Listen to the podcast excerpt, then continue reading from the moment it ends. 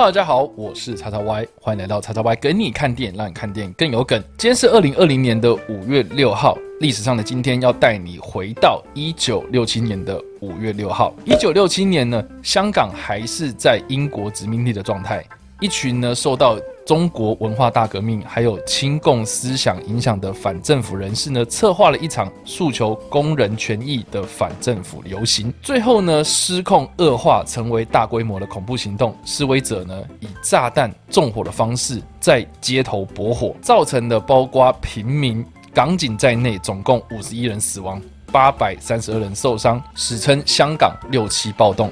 这个暴动呢，长达有半年之久，直到同年的十二月才陆续的结束。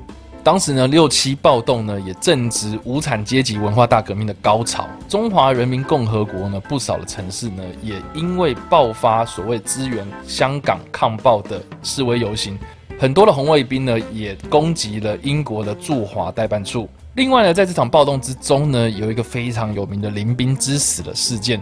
他是呢，香港商业电台节目主持人林斌呢，因为在节目中有很多很多的言论是在批斗有关这一场游行示威的行动，来加以讽刺啊，加以的攻击，并且呢，他在欲罢不能这个节目暗讽了左派的罢工号召，尚未能够成功的瘫痪香港。结果呢，在八月二十四号的时候呢，林斌在离开他的。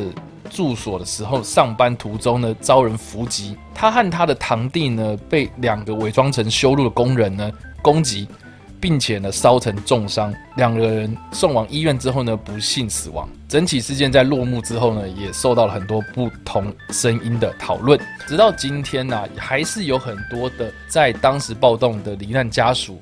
要求政府提供有关被机密封存的档案内容。当然呢，也有很多很多的香港电影或是纪录片来记录了这场六七暴动的行动。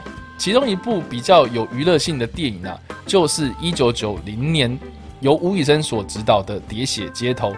是由梁朝伟、张学友以及李子雄三个人所主演。他的故事呢，则是描述这三个演员所饰演的这三个好友一连串在香港暴动期间所发生的事情。这部电影呢，算是吴宇森第一次尝试以历史或是战争题材为电影主题，这算是港产电影之中非常非常稀有也非常稀少的类型电影。拍摄地点虽然都是在泰国北部，但是也呈现了非常多经典的历史场景。但是呢，在香港也因为前一年的六十天安门事件的冲击呢，使香港人对于这种战争题材的电影失去了兴趣，所以没有造成太大的反应。但是呢，现在这部电影回头看看啊，可以说是呃吴宇森早期非常巅峰时代的创作作品。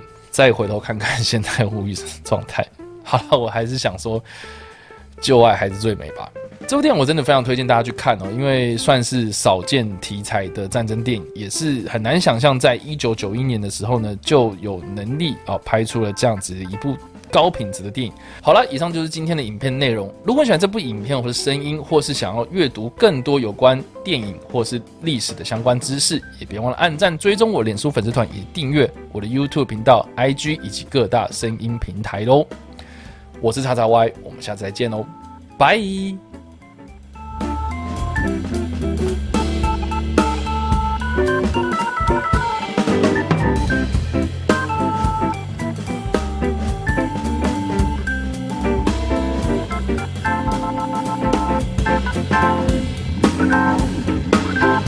拜